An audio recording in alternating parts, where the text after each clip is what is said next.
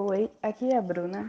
E eu sou a Letícia. E eu sou o Tomás, e esse é o podcast Já é Jogos. Vambora, Já é já é jogos. jogos! Já é jogos! jogos. Já é jogos! O esporte de hoje é o cheerleading. Você sabia? Cheerleading é um esporte muito tradicional nas escolas e universidades dos Estados Unidos. E apesar da tradução literal para o português ser animar torcida, a modalidade foi reconhecida pelo COI como um esporte no ano de 2016 e já pode fazer parte dos Jogos Olímpicos. Olha, e viu, o cheer é bem parecido com a ginástica, não é? Sim!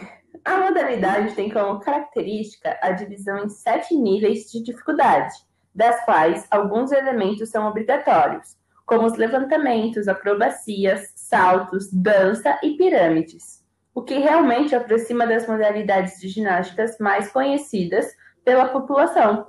Já que foi reconhecida oficialmente como esporte, deve ter algum campeonato, né? Exatamente. O primeiro campeonato mundial aconteceu em 2008, contando com diversos países presentes na competição. E é legal destacar também que em 2008 foi o ano em que a modalidade passou a ser praticada aqui no Brasil. Mas tem algum time aqui no Brasil? Tem sim.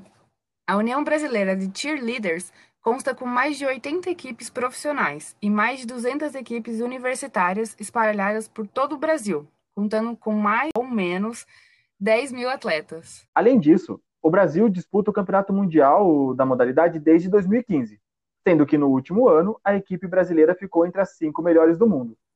Mas nem tudo são flores, né? Pois é. Acredita que as equipes e os atletas não recebem apoio nenhum? Mesmo levando o nome do Brasil para diversos lugares, os próprios atletas são responsáveis por seus gastos, que não é nada barato para representar o Brasil. E nossos convidados de hoje, para falar sobre a modalidade, que de certa forma é nova em nosso país e de pouco conhecimento da maioria da população, chamamos a Karine, que é graduanda em bacharelado em Educação Física pela, Unesp de Rio Claro, ex-ginasta, atleta de tir do time The Leaders, que é da Unesp de Rio Claro, do Royal Tir Rio, que é o time All-Star do Rio de Janeiro, e do Team Brasil, que é a seleção brasileira de tir. E ela também atua como técnica da modalidade há quatro anos. Nosso segundo convidado é o Danilo, que ele é formado em bacharelado pela Unesp de Rio Claro em Educação Física. Ele atua como personal trainer, preparador físico de atletas de corrida de rua e também é atleta de tir do time The Leaders desde 2016.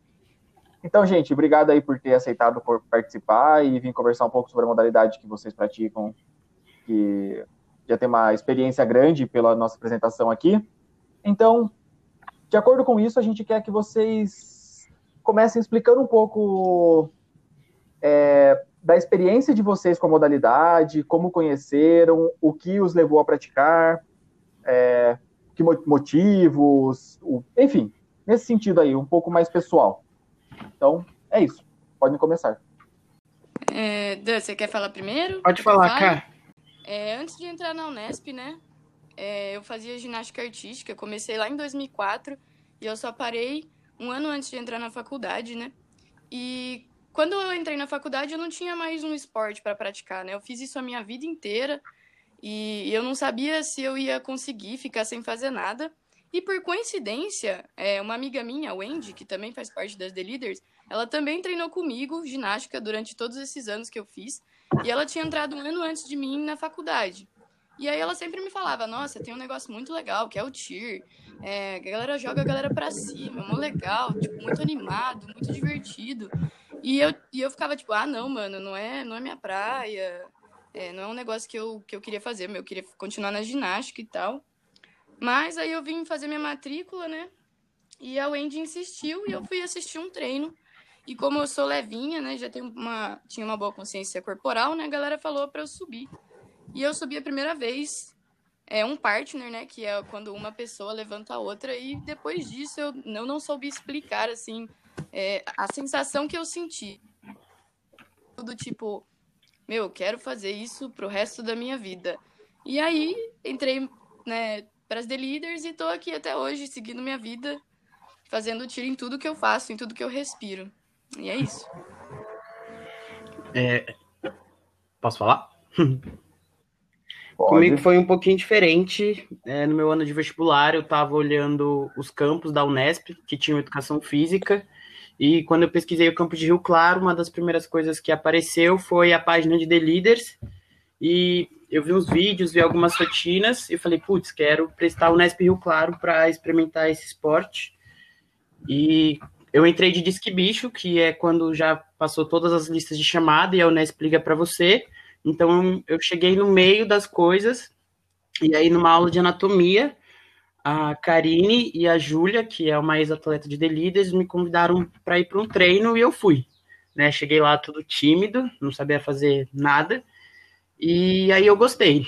Continuei indo nos treinos e fui me aperfeiçoando cada vez mais dentro da modalidade, que eu comecei a fazer coisas que eu nunca imaginei que eu ia fazer, porque eu não entrei na educação física vindo de algum esporte, como grande parte das pessoas já vem, né, de uma ginástica, de um vôlei. Então eu entrei na modalidade sem praticado nada antes como atleta e me apaixonei. Já fui de comissão de treino, já competi por um time All-Star em 2016 também. E é isso, eu não, não consigo imaginar minha vida mais sem fazer tires, sem fazer tiro algo para sempre, se for possível. É, e vocês podem explicar para gente, leigos na modalidade, o que é o tiro? Bem leigos, na verdade. Bem leigos.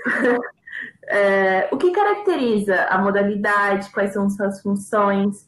A gente tem na, é, na prática, a gente, nas nossas pesquisas que fez, algumas expressões em inglês, mas a gente não sabe identificar muito bem o que é cada integrante da equipe. Por exemplo, o que é um stunt?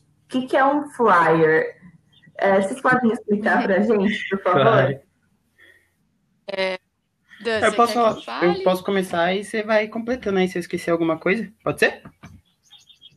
É, o que é um instante, né? Um instante é, é o nome que a gente dá para composição de pessoas que são três pessoas, as bases, mais uma flyer, ou cinco pessoas também, que são a side base, main base, back e frontal, né? O que é cada uma? A back base seria a traseira, que é quem vai ficar na parte de trás do estante. A side e a main base são as laterais, direita e esquerda. A frontal que fica na frente e a flyer, que é quem vai subir e fazer as posições e as acrobacias aéreas lá em cima. Tá? É, assim, se você for definir, o Dan fez uma, uma boa definição distante, mas quando você vai falar de cheerleading, tem várias outras expressões que a gente trouxe das práticas do, dos Estados Unidos, né? O cheer nada mais é do que uma junção de várias coisas, né? Uma junção de um pouco de ginástica é, artística, um pouco de ginástica acrobática, é, com saltos. A gente tem também pirâmides humanas, a gente tem é, dança. Então é como se pegasse várias características de vários esportes e juntasse e colocasse para a gente apresentar tudo em dois minutos e meio, né? Então, por exemplo, o Dan explicou o estante. A gente tem o estante, que é o que mais caracteriza o esporte, né? Que quando todo mundo olha para aquilo e fala, ah, aquilo é cheerleading. Mas a gente tem também, por exemplo, os baskets. Os baskets também têm essa questão de bases, né? São quatro bases, que é a traseira, as laterais a frontal, e a flyer que voa. Só que diferente do estante, o basket ele é um lançamento, onde a flyer ela vai perder contato com as bases e ela vai voar a cerca de 3, 4, até 5 metros de altura. Que é outra coisa que impressiona muito, né?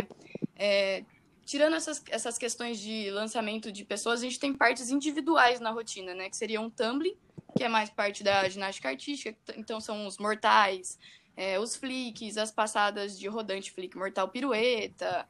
E a gente tem os jumps, que são nada mais do que saltos, né? A gente faz saltos conectados, então saltos com as pernas afastadas, saltos com uma perna na frente e a de trás dobrada, é, as duas juntas formando o carpadinho.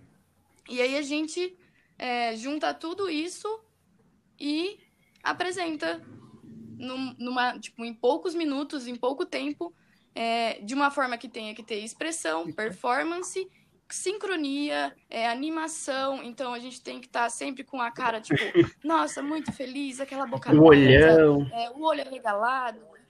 Exato, os movimentos têm que ser sempre muito limpos, a gente não pode, tipo, é, fazer algo fora do tempo. E então, tipo, é uma junção de coisas incríveis com muita gente fazendo ao mesmo tempo e é assim algo fantástico. Eu eu acho incrível. E assim, eu falo com paixão, então desculpa se eu falei demais. Não, é... imagina. Viu, um, assim, para entender mesmo, a gente pode considerar o, o TIR como uma ginástica coletiva ou não? Eu acho que vai além disso, mas não se perde. Tipo, vai mais do que uma ginástica geral, coletiva, etc. Mas, ao mesmo tempo, é uma coisa que é característica só dessa modalidade, né? Mas é muito semelhante, de Eu verdade. Acho... É porque é, os movimentos, a gente sabe, né? A gente já viu vocês se apresentarem algumas vezes, então a gente vê que tem muitas semelhanças, só que a maioria da. A maioria não, né? Tipo, acho que tirando o conjunto da ginástica rítmica, todas as outras provas de ginástica são individuais, né? Ou trampolim tem dupla também, né? Trampolim tem. tem dupla. Tem. Enfim. É, então, mas a maioria é individual, né? E aí, quantas pessoas são, tipo, numa rotina? Quantos vocês podem colocar? É, a gente tem um mínimo que, se eu não me engano, são seis ou sete pessoas, e o máximo que são 36, né? Mas tem categorias, por exemplo, que aceitam mais. Nossa. Mas é muita gente junto ao mesmo tempo. Sim. Nossa, imagina para sincronizar tudo isso. Nossa, são vários treinos. Exatamente. É muita coisa, cara. É. Se a gente na ginástica rítmica para sincronizar cinco é impossível. Não, exato. E, e, normalmente, por exemplo, quando a gente pega cenário universitário, que são a maioria das pessoas vem de, de nenhuma prática esportiva. E a gente compete até que um nível alto aqui no Brasil, né? A gente compete o nível mais alto que tem é, na modalidade aqui no Brasil. E aí você pega pessoas que não tiveram experiência nenhuma, têm pouca consciência corporal, tipo, às vezes não acreditam nelas mesmas, mesmas. E aí você junta toda essa galera e tenta chegar até o final Tudo. do ano fazendo algo de grande excelência, sabe? É bizarro. Eu acho que essa é uma das maiores dificuldades que a gente tem como comissão de treino, porque muitas pessoas entram achando que é uma coisa e quando se deparam com o que realmente é, acabam, igual a Ká falou, né? Não acreditam nelas mesmas, mas continuam lá treinando, persistindo, e quando vê no, no final do ano, quando chegou o dia de competições, está chorando de alegria porque conseguiu fazer tudo certinho. Sim, eu acho que é uma sensação. Nossa, é muito gostoso. Hum a gente sabe. A gente sabe porque qualquer coisa que nós conseguimos fazer em outros esportes também é muito gratificante para nós. Então, eu, eu imagino como deve ser também no tiro. Competir é maravilhoso, né? Ai, é. Saudades de uma competição. Triste que esse ano não tá tendo. Mas... Solta nós. Solta nós. a gente, como que ela tá se desenvolvendo no Brasil em termos de visibilidade, apoio, nível competitivo? Nossa, essa é uma questão bem polêmica, assim, porque no Brasil não tem muita visibilidade. A gente consegue, eu, minha opinião, né? São, a gente consegue ver os estados que mais têm essa visibilidade, né? Como Brasília, Rio de Janeiro, aqui o estado de São Paulo também está crescendo muito, Minas, mas é algo que ainda não chegou para o Brasil todo. E apoio de fora, assim, de patrocinadores e tudo mais, não existe. É... Ninguém vê, não é... ninguém reconhece como um esporte, né? O que é bem triste, assim. É... Assim, eu acho que como é um esporte muito novo, né? É, a gente que começou a ter a prática da modalidade aqui em 2008, o primeiro campeonato foi em 2011. É muito, muito recente e muita gente não conhece, né? Então, muita gente não sabe o que é TIR e, por exemplo, como não tem federação, não é nada muito organizado ainda, né? As coisas estão caminhando para começar a ter uma federação, ter um órgão que represente o, o esporte, né? Mas você vê muitos casos de time que tocam por eles mesmos, né? Principalmente, tipo, por exemplo, o Time Brasil, que eu faço parte. É, a gente em nenhum momento tem um apoio de qualquer órgão, então a gente não tem patrocínio, a gente não tem apoiadores tudo que a gente faz para competir o Mundial, a gente tem que tirar do bolso. Então, por exemplo, os gastos são mais ou menos 12 mil reais com as viagens, com todos os uniformes, e a gente tem que realmente juntar esse dinheiro. Mas eu acredito que, assim, o Brasil ele se desenvolve muito rápido nessa. Tá, tá, tá se desenvolvendo muito rápido nessa modalidade. Tem muita gente, tipo, entrando no esporte, realmente se apaixonando e tendo uma, uma adesão de ficar e tocar para frente. Muita gente interessada em fazer o esporte ir para frente. Então eu acho que pelo menos daqui os próximos anos vai ter muita coisa nova acontecendo por causa de pessoas que querem ver o esporte realmente se tornar um esporte aqui, né? Ô, Karine, uma dúvida. Você falou de vocês não ter uma confederação, né? É, a, também pesquisando, a gente viu que tem a União Brasileira de Cheerleaders. Isso não é a confederação, é meio que uma, um órgão tipo de atletas, alguma coisa assim? Ou. Nossa. Não sei. Isso, é, não é a federação ou a confederação de fato. Ela é só um órgão aqui no Brasil que representa o esporte é, na ICU, que é a, o órgão dos Estados Unidos que gere basicamente o TIR do mundo inteiro, né? Então é como se, se fosse um representante. Ele atualmente trata das coisas é, relacionadas ao Team Brasil, à organização de eventos e campeonatos, mas ainda não é uma federação. É, se eu não me engano, tem um grupo agora tentando abrir uma federação é, em São Paulo e outra federação no Rio de Janeiro também está se formando. Então, é, a gente vê que está indo a passos lentos, mas a gente está caminhando. Né? Entendi. E você também citou, Karine, que vocês faz, é, vocês correm atrás do dinheiro das, da arrecadação para poder viajar para disputar o campeonato mundial. Como é feita essa arrecadação para a gente poder divulgar para as pessoas que querem ajudar? É, então, eu posso falar do Team Brasil e o Dan, se ele quiser, Fala. pode falar das The Leaders, daí eu fico no monólogo, né? Mas é, no Team Brasil, cada pessoa é responsável realmente por pagar a sua parte, né? O que o Team Brasil esse ano estava tentando se mobilizar e organizar algumas rifas, é, alguns brechós, mas também vai por parte dos atletas, né? o que eu e a Wendy a gente estava fazendo, por exemplo, o que muitos atletas fazem. A gente montou uma vaquinha. É, eu tive ajuda, muita ajuda dos meus pais, o que é muito gratificante. É, eles organizaram bingo, é, fizeram eventos para tipo onde pessoas levavam produtos para ajudar e etc. E aí a gente foi conseguindo, além do nosso trampo, né, que a gente recebe dinheiro para pagar, mas é realmente muito pessoal, né? Muito de cada um. Agora, por exemplo, já no, no esporte universitário, é uma organização como um time. Então, a, arrecadação é como time. É, em The falar, Leaders, é. né, a gente faz, nós fazemos muita, muitas rifas, cafés da manhã e alguns sorteios. Então, quase todo mês a gente tem uma rifa para fazer. A gente vende pão de queijo, a gente faz café da manhã ali na faculdade para poder conseguir arrecadar esse dinheiro como um time, para ninguém ter que tirar do bolso, né? Porque dentro do, do conjunto desse dinheiro que a gente precisa arrecadar, a gente coloca as vindas do nosso, do nosso técnico, que ele é do Rio de Janeiro, a gente tenta conseguir o transporte até o Rio ou até Minas, que depende do ano onde vai ser essa competição. Então a gente trabalha muito fazendo tudo isso, assim, chega a ser três vezes no mês, ter café da manhã na faculdade, duas cifras por semestre, Ano passado a gente teve a sorte que a Prefeitura de Rio Claro ajudou a gente. Aí a gente prestou alguns serviços se apresentando no time de basquete. E aí a gente conseguiu o transporte, pagar o transporte por conta da prefeitura, assim que. Foi a prefeitura, né, Cássio, se eu não me engano.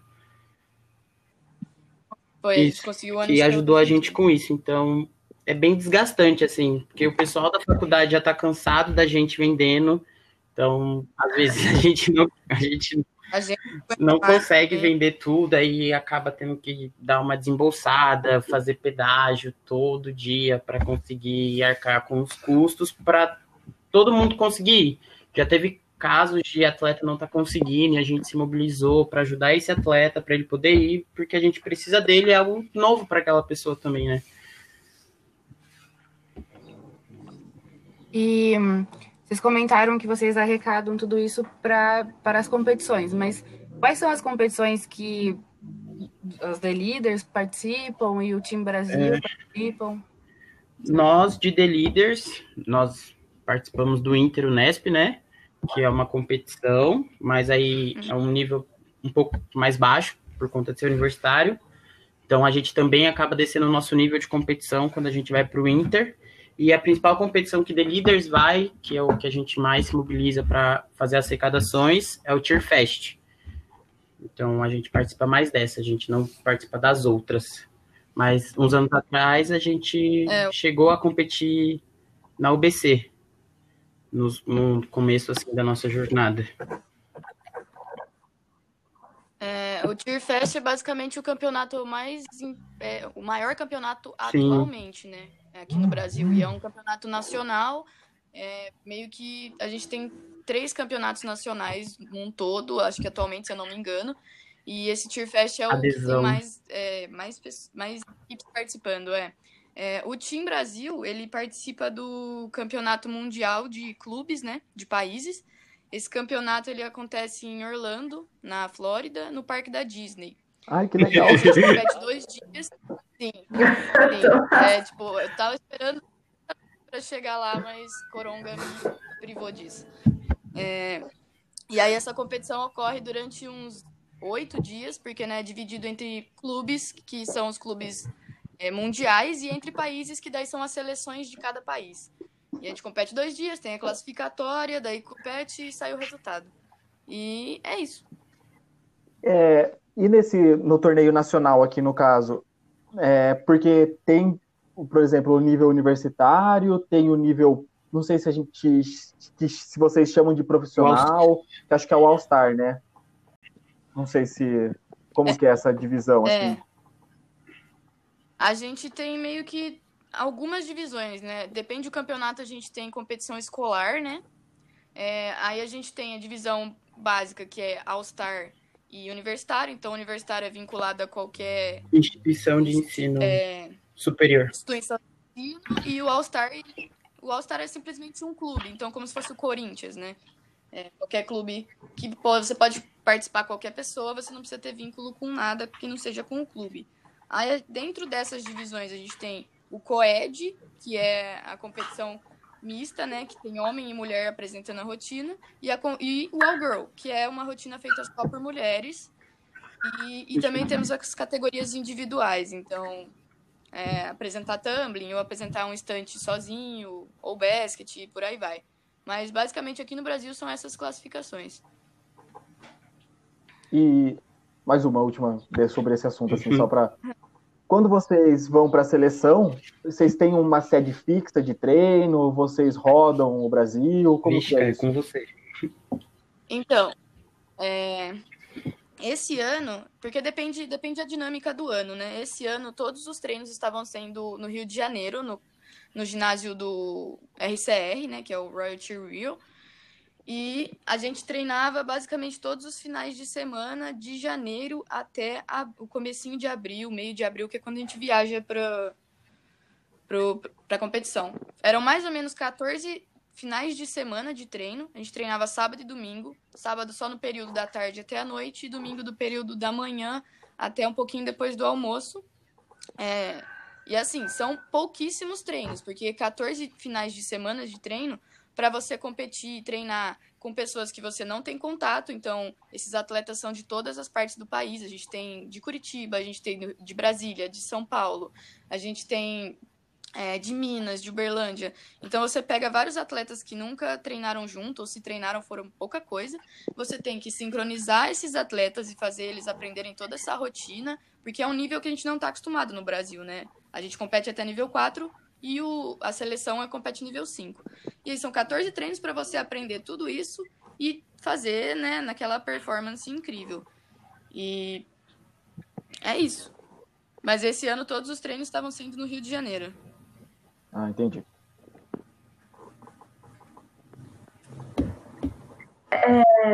Agora, mudando um pouco de assunto, vocês acreditam que os praticantes da modalidade sofrem algum tipo de preconceito? Dan? Quer falar? Sim, é, eu acredito que sofre e, né, com questões de corpo, sexualidade, eu acho que quem tá dentro do esporte acaba se cobrando muito por questões que acreditam que talvez por você ser mais gordo, você não pode fazer determinada habilidade. Mas eu acho que é mais uma, uma cobrança interna do que externa, né? Quando se trata de relação ao corpo, assim. Sexualidade, eu, eu tô com medo de falar uma besteira, assim, mas é algo que eu estive pensando. Muitas pessoas acham que por um homem praticar o TIR, ele necessariamente faz parte da comunidade LGBTQIA+. E, nem, e a gente é claro que não é isso, né? Não é porque você é homem e pratica essa modalidade que você está dentro disso. Eu, eu acho que realmente rola esse pré-julgamento, né? Porque se você não conhece a pessoa, não tem como você querer enquadrar ela dentro de, disso. É, eu acho que onde tem ser humano vai ter chance de sofrer preconceito, né? Porque o ser humano é uma coisa bem julgar. difícil. É, eu acho que gosta de julgar os outros, Oi? assim. Sim, com certeza. Gosta de rotular, gosta de colocar. Nem sabe o que está acontecendo e gosta de apontar e falar coisas que não sabe o que acontece, tanto dentro do esporte quanto fora. Por exemplo, acho que uma coisa que melhorou muito era o julgamento que a gente tinha da galera, por exemplo, da faculdade com o time é, de The Leaders. A gente ouvia muito que só tinha. É, desculpa falar, eu não sei se eu posso falar isso, mas a galera falava muito que ah, é só.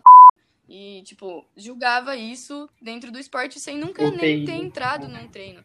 E, exato, tipo, é, para mim, eu sinto que o TIR, dentro do esporte, é um lugar tão é, aberto, tão inclusivo, porque você pode ser qualquer tipo de pessoa, você pode ter qualquer tipo de biotipo, que você tem o seu lugar no TIR. Então, dentro, eu acho que é um pouco mais tranquilo. Agora, a visão de fora, que a galera que não, não entende direito como funciona, é, a gente sofre bastante, bastante preconceito. Principalmente homofobia e gordofobia, por exemplo. Mas assim, é. Não, não é um preconceito que vem do esporte, essa questão do corpo, por exemplo, dessa questão de gordofobia e tudo mais. Não é uma questão do esporte, é uma questão da, da visão das pessoas. Isso, é isso. Isso. Isso. Isso. Que a galera. Isso, isso, é, isso é, é interessante vocês falarem, porque para a gente, assim, é, um, é uma visão muito do esporte, né? que o esporte priva, principal, é, principalmente eu que vim da ginástica, eu tenho muito essa visão de que se você está acima do peso, é muito difícil você praticar uma modalidade artística como, como a ginástica, por exemplo. É, o áudio cortou um pouquinho para mim, mas eu acho que eu consegui entender. É, a gente tem bastante disso no TIR, porque normalmente, por exemplo, quem é de fora é, olha as, as pessoas e fala assim: nossa, tem que ser magro, tem que ser flexível, tem que ser forte. E na realidade não tem, sabe? Lógico, você tem que ter um corpo preparado para você não se machucar, então fazer um condicionamento físico, uma, treinar uma flexibilidade, que é um esporte que ele requer muita coisa do seu corpo, ele exige muito. Mas não é um bagulho que vai te impedir, né? Não é um empecilho você ter um determinado tipo de corpo. E, por exemplo, a gente também tem as questões dos transexuais. A gente, é, dentro do, do, da rotina, você pode se identificar da maneira que você quiser. Então, por exemplo, a gente tem um colega que todo mundo aqui conhece, né?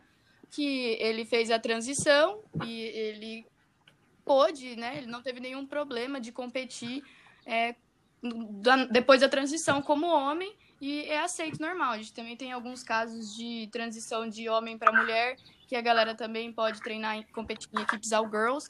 Então, é, é um esporte assim, bem legal, bem, bem inclusivo. E é realmente a questão do lado de fora, né? A galera Acho que é enxergar. É, e é até legal. Pode falar. Opa. Não, é até legal você falar, comentar isso, porque é o segundo episódio que a gente está entrando num assunto desse lado, né? Porque no vôlei a gente também conversou com a nossa convidada sobre o caso da Tiffany, né? uhum. né? E recentemente, uhum. eu acho que, que eu não sei como vai funciona isso e como seria essa questão, mas tem uma é, foi para na na Alesp, né, que é a dos deputados estaduais do Estado de São Paulo, um projeto de lei para impedir que atletas trans praticassem esporte profissional aqui no estado. E aí afetava exatamente, exclusivamente, porque no caso da Tiffany, a do vôlei, e, e é legal ver um esporte assim, acho que avançando acho que aberto e avançado tanto quanto o TIR, como você comentou. Porque não, a gente, nossa sociedade, ao mesmo tempo que evolui tanto, parece que regride muito mais, né? A gente está sempre nesse ponto, né? De avança dois, volta quatro, e tá sempre alguém querendo impedir as pessoas de fazerem, de serem o que elas realmente são, né? Então acho que é legal o Tir, esse seu comentário, tipo, que não teve nenhum problema para essas pessoas praticarem, então isso é muito legal, assim, da modalidade. Acho que é um avanço bacana que vocês atingiram, assim. Eu acho que a gente tá parado no tempo, né? Tem muita coisa que se tivesse informação, se tivesse um pouquinho de pensamento, assim, a gente evitaria. E, e é isso que eu gosto no TIR, porque tem muita gente muito para frente. Lógico, a gente tem muita gente muito para trás também, porque, né, novamente, onde tem ser humano, a gente tem problema. É, mas é realmente um esporte que eu me sinto confortável e muitos amigos meus que têm a, a, orientação sexual que quiser, a identidade de gênero que quiser também se sentem à vontade e acolhidos, né? Então, se sentem que, sentem que tem um espaço que, que você pode estar lá e você pode praticar e ser você mesmo.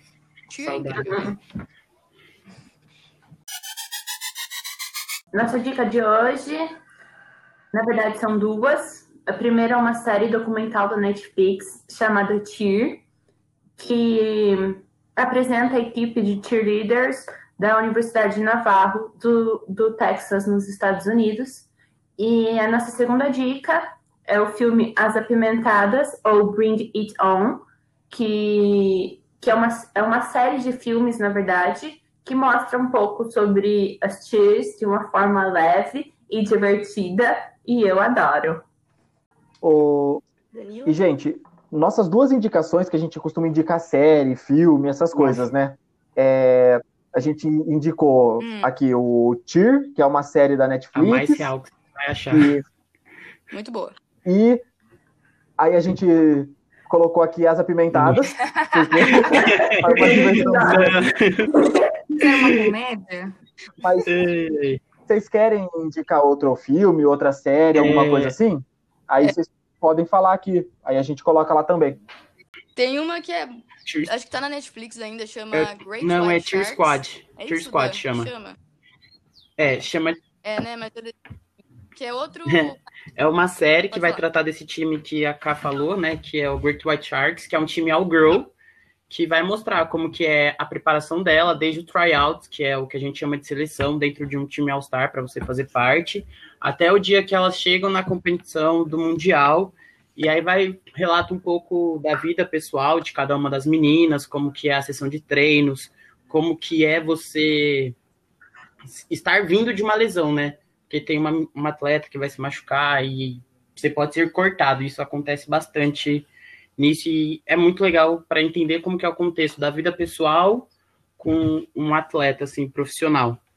E a, a outra que você comentou, o TIR, é de um time universitário, né, cara, do Navarro?